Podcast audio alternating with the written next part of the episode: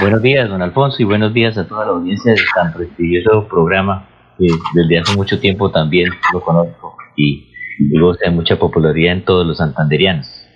Sí, doctor Gustavo, eh, esa tutela que salió en las últimas horas eh, es que ordena la suspensión de la construcción del que se siga construyendo el basurero ahí en Chocoa. Pues básicamente la tutela es eh, mm, porque se consideró por el accionante, el señor Gustavo Pedraza, eh, de la vereda Chocoa, precisamente un campesino que afectaba el derecho fundamental al sostenimiento, al agua, porque él goza de esa, se nutre para su consumo humano y para toda la parte agrícola de, dicho, de dicha agua. Entonces lo que hace la tutela es una medida provisional para suspender todo aquello que tenga que ver con la construcción en el área circul, aledaña a la quebrada del monte de esa vereda Chocoa y en ese predio, Bonanza. Mm, son las 6 y 11 minutos. Eh, eh, eh, este basurero que está construyendo, entiendo que una multinacional francesa, Veolia, que maneja todas las basuras en varios departamentos, entre ellos el del norte de Santander, es el mismo que se pretendía construir por parte de Entorno Verde, de la firma que fundaron Freddy Anaya, Rodolfo Hernández y, compañía? Sí, señor. Lo que pasa es que eh, Veolia Holding eh, tomó posesión por una integración empresarial desde el año pasado, julio del 2019, de Entorno Verde, de Rediva de, y de Econatural. Y entonces eh, ella asumió, compró estas empresas. Lo que pasa mm, es que ahí está la discusión jurídica es que entre la integración empresarial que hace Veolia eh, y en la misma resolución de la superintendencia habla de que solamente se está para la recolección de los residuos sólidos y no para cualquier situación que tenga que ver con licenciamientos ambientales. Entonces Veolia quiere hacer valer eh, esa licencia que se le dio a Entorno Verde como si fuera a ella y eso está muy claramente en esa resolución del año pasado de la Superintendencia de Industria y Comercio. Pero sí Ahora, estamos hablando de la misma, del mismo proyecto. Lo que pasa es que ah. ellos no le llaman relleno sanitario, sino le llaman parque tecnológico ambiental, pero usted sabe que eso es la misma cosa. Exacto. Eh, eh, entonces es lo mismo, pero no entiendo una cosa. ¿Veolia compró Entorno Verde? Sí, señor. Veolia compró Entorno Verde y todas las empresas relacionadas con estas mismas propietarios, que son Entorno Verde, Rediva y Econatural. Ah, por eso, eh, eh, eh, es decir, Veolia compró todo eso. Sí, señor. Bien, ¿y, cómo es posible que se pretenda construir un basurero y no pase nada allá en, en Girón? ¿Usted considera que el alcalde debe suspender como al primera autoridad esa obra? ¿Sí lo puede hacer? Pues sí, tiene toda la competencia. Lo que eh, también hay que aclarar que la licencia ambiental da unos permisos específicos para lo que es eh, todo lo que tenga que ver con eh, licencia de la, en la parte ambiental. Pero la misma licencia estipula que todos los otros permisos que sean de movimientos de tierra y todo lo que sea de forma permanente debe tener un licenciamiento o una autorización.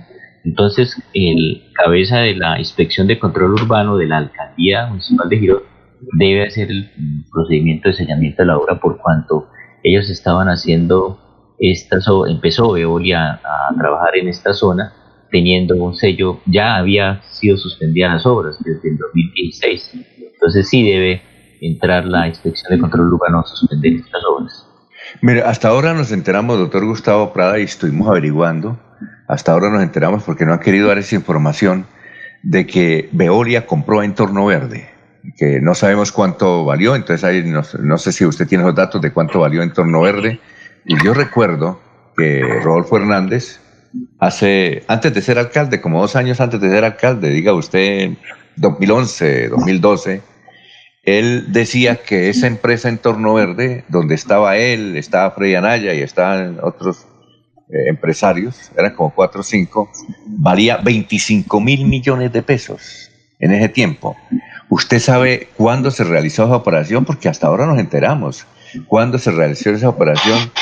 Porque, eh, mire, eh, hemos eh, llamado a las superintendencias, hasta nos ha provocado mm, mandar derechos de petición, no nos han querido dar, no nos han querido dar ese dato. Y ahora nos enteramos por usted que Veolia, la multinacional francesa, compró Entorno Verde, que fundó Rodolfo Hernández y don Freddy Anaya. ¿Usted conoce datos de esa transacción que hasta ahora nos enteramos? Bueno, pues eh, eh, la resolución 29746, 29746 del 22 de julio del 2019 de la Superintendencia de Industria y Comercio de la por la cual se aprobó esa operación de integración empresarial. Lastimosamente la versión pública que aparece de esa resolución mm, quita los valores de eso, pero se puede solicitar por derecho de petición esa, esa, pregunta hacia esa misma superintendencia. Mm, mm, tenemos eh, esa, esa transacción se hizo el, efectiva el 22 de julio del 2019, comprando, como específicamente lo menciona, Rediva, Torno Verde, Econatural y Cara Limpia, se me había olvidado. Sí, ah, eh, sí Alfonso. Cara, Limpia es una, una, empresa, sí, llamamos Laurencio. Cara Limpia eh, era una empresa eh, que fundó justamente para recoger basuras, como lema, pero particular privada, Rodolfo Hernández en Girón, y la vendió. Entiendo que la vendió Rediva, o fue a Rediva, o alguien se la vendió. No sé si fue a Fernando Vargas, pero alguien se la vendió. Una cosa, y en esa resolución eh, eh, la empresa francesa compró Rediva, pero todo lo Rediva en el departamento de Santander o únicamente lo de Girón? No, todo, completamente todo. ¿Es decir, lo de Barranca también?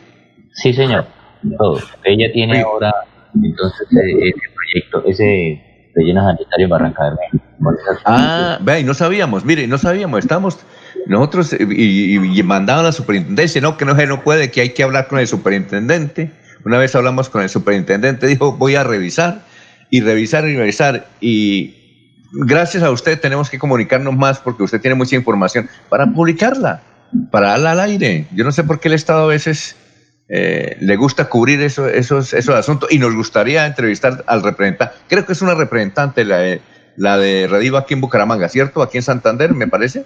¿Es una señora? Sí, señor, Ismaris. Ismaris, usted tiene el teléfono de ella, ¿verdad? Eh, sí, le puedo dar el contacto. Eh, ah, bueno. Y le puedo mandar la resolución de la SIC. Ahí lo único que pasa es que como es una versión pública, entonces se borran todos los valores, tanto económicos como porcentuales, pero se la puedo accesar inmediatamente. A ver, estamos hablando con Gustavo Prada Blanco, aquí dice la comunidad de Girón. Usted tiene mucha hinchada en Girón por lo que nos están escribiendo. Ese doctor siempre defiende a los campesinos y desde hace bastante tiempo. Dice aquí una señora y otro señor también dice, ese es nuestro defensor para evitar que nos traiga la basura y la sociedad aquí a Girón. Eh, tenemos que hacer algo, tenemos que es, posible salir a las calles, pero el basurero no estará en eh, Chocoa, dice un joven también.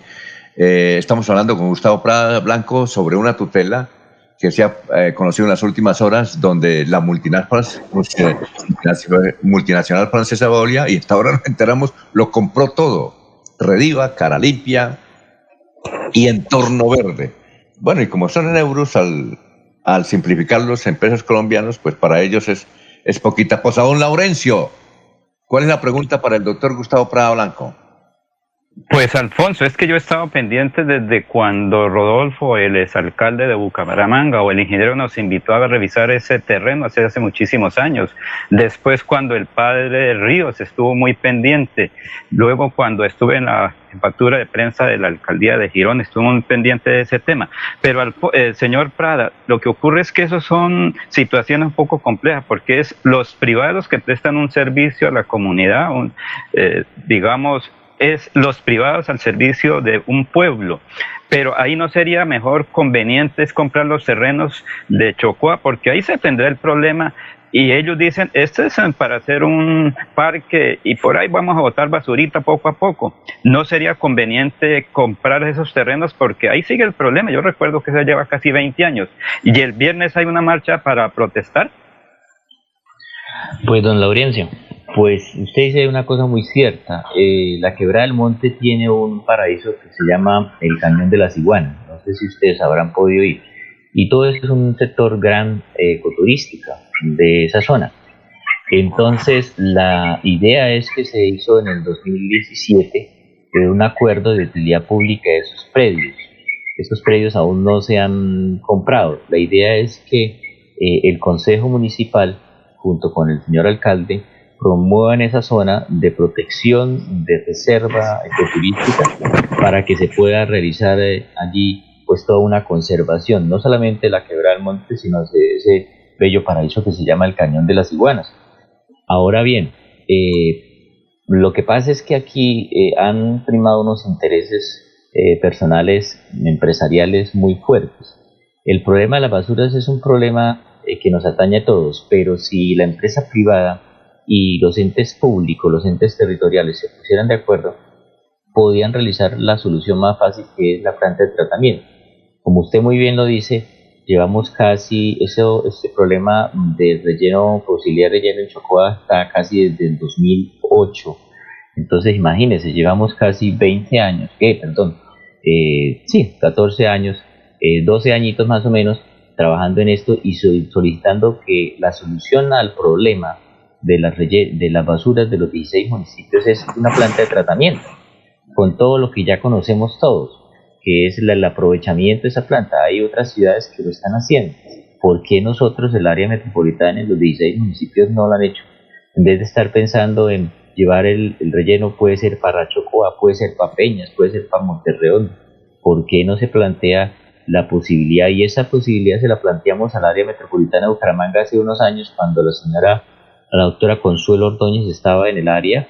Me acuerdo tanto que fuimos hasta la Uribe, Uribe en Lebrija y le planteamos, bueno, este proyecto de planta se demora unos, unos 12 a 18 meses en construir.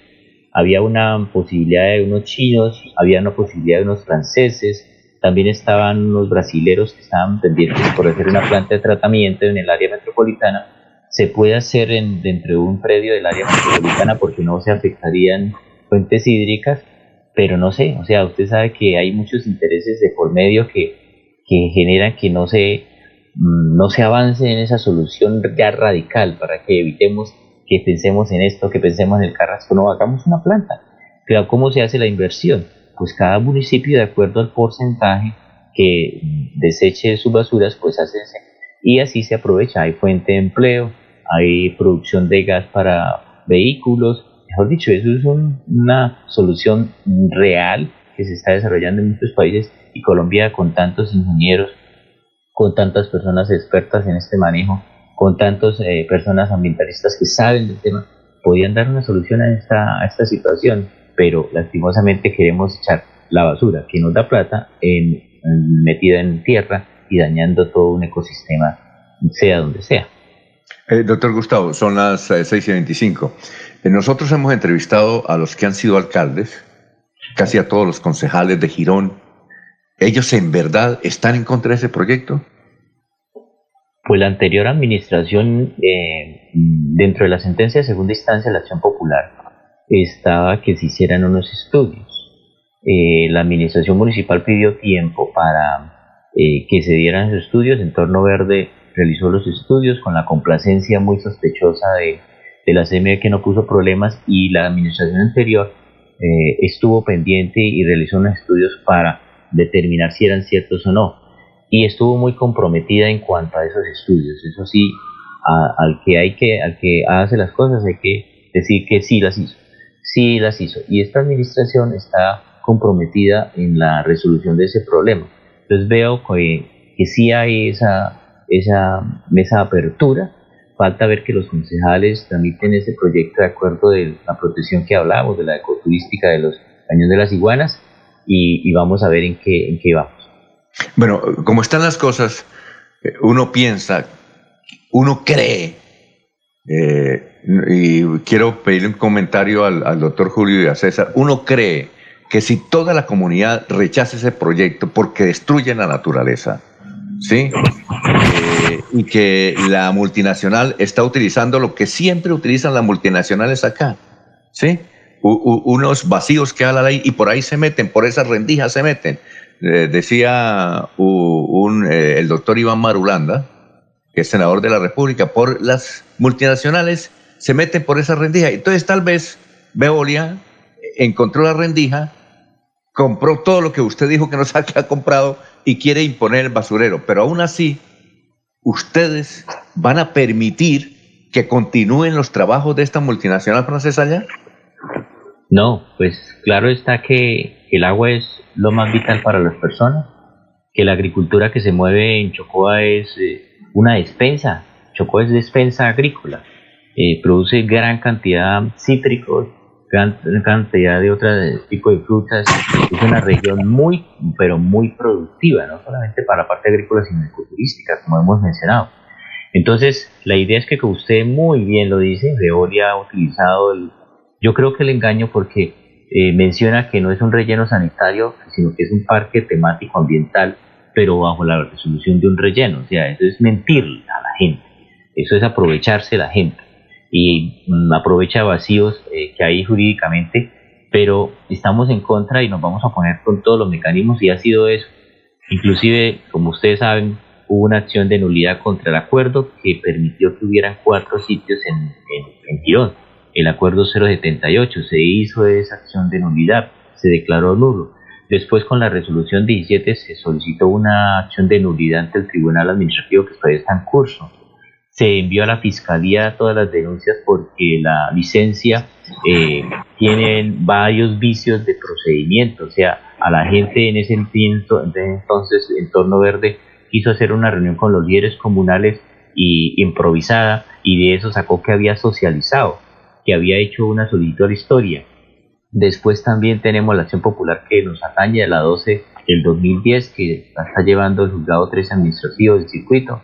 Estamos haciendo toda la solicitud a la CMB, primero por la pérdida de la vigencia, por el tiempo que ha pasado, por las irregularidades que se han presentado, por el, hacer obras sin los permisos, el sellamiento de la obra y hemos dicho a todas las instancias que vamos a seguir trabajando para que se de verdad se elimine a Chocoa de esta probabilidad de ser relleno y que se adopte la mejor solución que es la planta de tratamiento. Y seguiremos haciéndolo porque la Constitución y la ley nos da esa, esa, esa, ese derecho y lo vamos a seguir haciendo por, la, por el agua y por nuestros campesinos de, de Chocoa. Gustavo. Gustavo. Eh, eh, perdón, Gustavo, ¿usted es médico o es abogado? Las dos cosas. Ah, qué bien. Gustavo, pero... Doctor, le va bien, ¿no? no, pues yo eh, básicamente soy médico, trabajo en el hospital de Gijón toda mi vida y me hice abogado precisamente por estas injusticias que se están presentando en todas las comunidades. Y ya mi profesión de abogado la hago más que todo por como apoyo a, a las comunidades. ¿Opera en el tribunal, eh, el doctor opera en el tribunal y alega en el quirófano? Sí, sí. Eh, doctor, una cosa, yo no entiendo cómo esta multinacional francesa compró todo. Eh, doctor Julio, aquí no hay una ley que las multinacionales deben tener capital colombiano, o lo tendrá, pero en bastante proporción, ¿no es cierto? Bueno, las multinacionales son multinacionales como tal. Lo que pasa es que para ciertas inversiones hay una restricción, ¿no? Hay unos porcentajes eh, que están limitados. No sé en el caso específico del tema que nos ocupa, eh, la restricción que pueda existir en ese particular. Doctor Gustavo, ¿usted sabe si Veolia está sola o tiene algún alguna unión temporal con una empresa colombiana o santanderiana o con algún santanderiano? No, lastimosamente, como le dije, la resolución está, está ¿qué? están tachados por ser una versión pública, pero eso se puede averiguar fácilmente a través de los eh, registros de matrícula eh, comercial. Entonces eso es lo que estamos eh, haciendo la investigación pertinente. Doctor, Gustavo. Ya, doctor, Gustavo, eh, doctor Gustavo, yo ya le envié a su eh, chat, a su WhatsApp, eh, mi correo electrónico para que me dé todos esos documentos y tenemos que estar más en contacto con ustedes, con usted y a los periodistas que me pidan su teléfono, entiendo que se lo puedo dar para que usted nos comente y nos entere lo que está haciendo esta multinacional francesa y obviamente vamos a llamar a la gerente de, de Veolia para preguntarle lo que todo el mundo se pregunta. Finalmente, Laurencio, ¿qué iba a decir? Al, eh, doctor Gustavo, pero ¿qué diferencia hay ahorita, por ejemplo, entre los capitales extranjeros? Una situación similar ocurre con Sotonorte, la explotación del oro. Sotonorte y Chocoa. No son las mismas inversiones donde la autoridad ambiental es la que tiene que dar la licencia final y ellos están trabajando en la parte de Sotonorte por la minería y en la parte de Girón es por dar soluciones a una necesidad. Entonces, ¿qué va a ocurrir ahí? Lo que pasa es que eh, cuando se hacen estas compras de las empresas, cuando hay una integración empresarial, eh, la SIC lo que hace es hacer un estudio de competencia. Cuando hizo el estudio de competencia, eh, se llama a las otras empresas, que son la empresa municipal de aseo Bucaramanga, la empresa municipal de aseo de Florida Blanca, y se les dice si qué, mm, qué asuntos o qué piensan acerca de esa integración. Es en esa resolución que ustedes van a leer, eh, se pidió el concepto a ellas y se determinó que no afectaba la competencia en estas áreas. Entonces, como hay una libre eh, competencia y hay una libre inversión en nuestro sistema, pues ellas pueden hacer, eh, a menos que esa integración perjudicara a las otras empresas. Pero según el concepto de la superintendencia, no alteró esta libre competencia y por eso se dio esta integración eh, empresarial. Muy bien, eh, doctor Gustavo, muchas gracias. Eh, hasta ayer estaban ejecutando trabajos allá, Veolia, en, en Chocoa.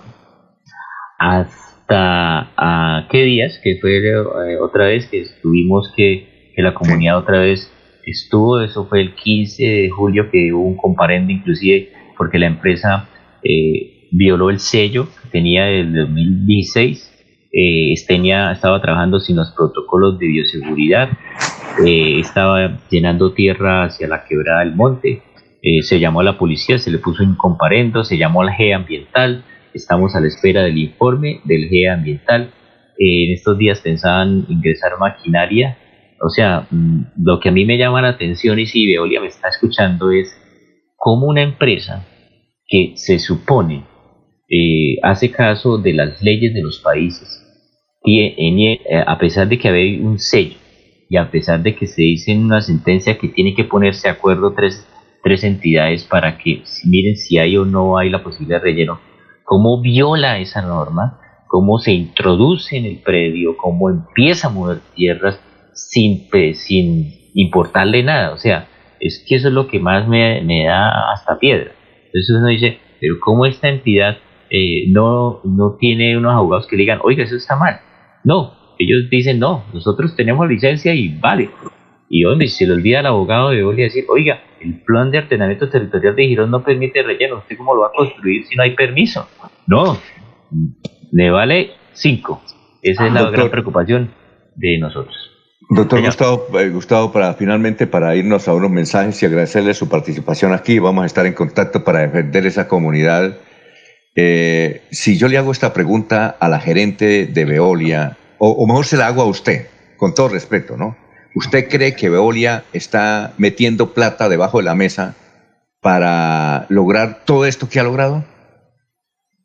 Pues, eh, básicamente, eh, el ir en contra de la norma y sin importarle nada, uno dice, pero ¿qué está pasando? ¿Sí? Y la lentitud de algunas entidades que que deben obrar y deben accionar, uno piensa miércoles, aquí está pasando algo. Yo no tengo confirmación de que esté metiendo plata ni nada cosas, pero algo pasa. Algo pasa. O sea, si usted es una entidad ambiental, si usted es una autoridades, ven a una empresa trabajando y a pesar de todo persiste en eso, uno dice, aquí pasa algo, aquí pasa algo. No sé qué está parado, no sé qué está pasando. Eh, es decir, alguien está recibiendo, piensa uno, ¿no? Uno le hace con todo respeto, no, ahí se nos convierte en un pequeño de break, ¿cierto? Con todo no respeto. No sé si están haciendo eso, no sé, pero hay algo sospechoso, hay algo sospechoso que, hay que averiguarlo por las autoridades. O sea, ¿Y usted, hay algo que está pasando. Oiga, doctor, y si consigue algo de eso, alguna grabación por esa hora que están de moda, hágame el favor y nos comenta para denunciar eso, porque uno, uno supone, sí, le dan todos los permisos, si ella hace lo que quiere allá en Girón, a uno le huele mal y piensa que hay plata debajo de la mesa, además euros, ¿no? Pues hasta ese momento sí no podemos decir eso. Sí, claro. no tenemos la prueba, pero sí lo que uno llama la atención es que un conflicto de intereses puede haber, puede haber un conflicto de intereses hacia una cierta situación de decisión administrativa. Eh, entonces, esperemos a ver y, vamos a utilizar todos los elementos legales que tengamos y que nuestra ley y constitución nos lo permiten para ir a averiguar eso. Perfecto, y para impedir con los instrumentos legales, doctor, eh, que se siga construyendo y atacando la naturaleza directamente en Girón. Muchas gracias, muy amable, doctor Gustavo Prada Blanco, muy gentil, ¿no? Muchas gracias a ustedes y, y un mensaje a toda la comunidad que seguimos ahí en honor al padre Jorge Ríos Cortés, que fue un gran sacerdote que inclusive peleó por esta eh, circunstancia y ya lleva nueve años de muerte, fruto de, un ataque al corazón que le dio después con este estrés, después de haber estado en una audiencia con la CMB.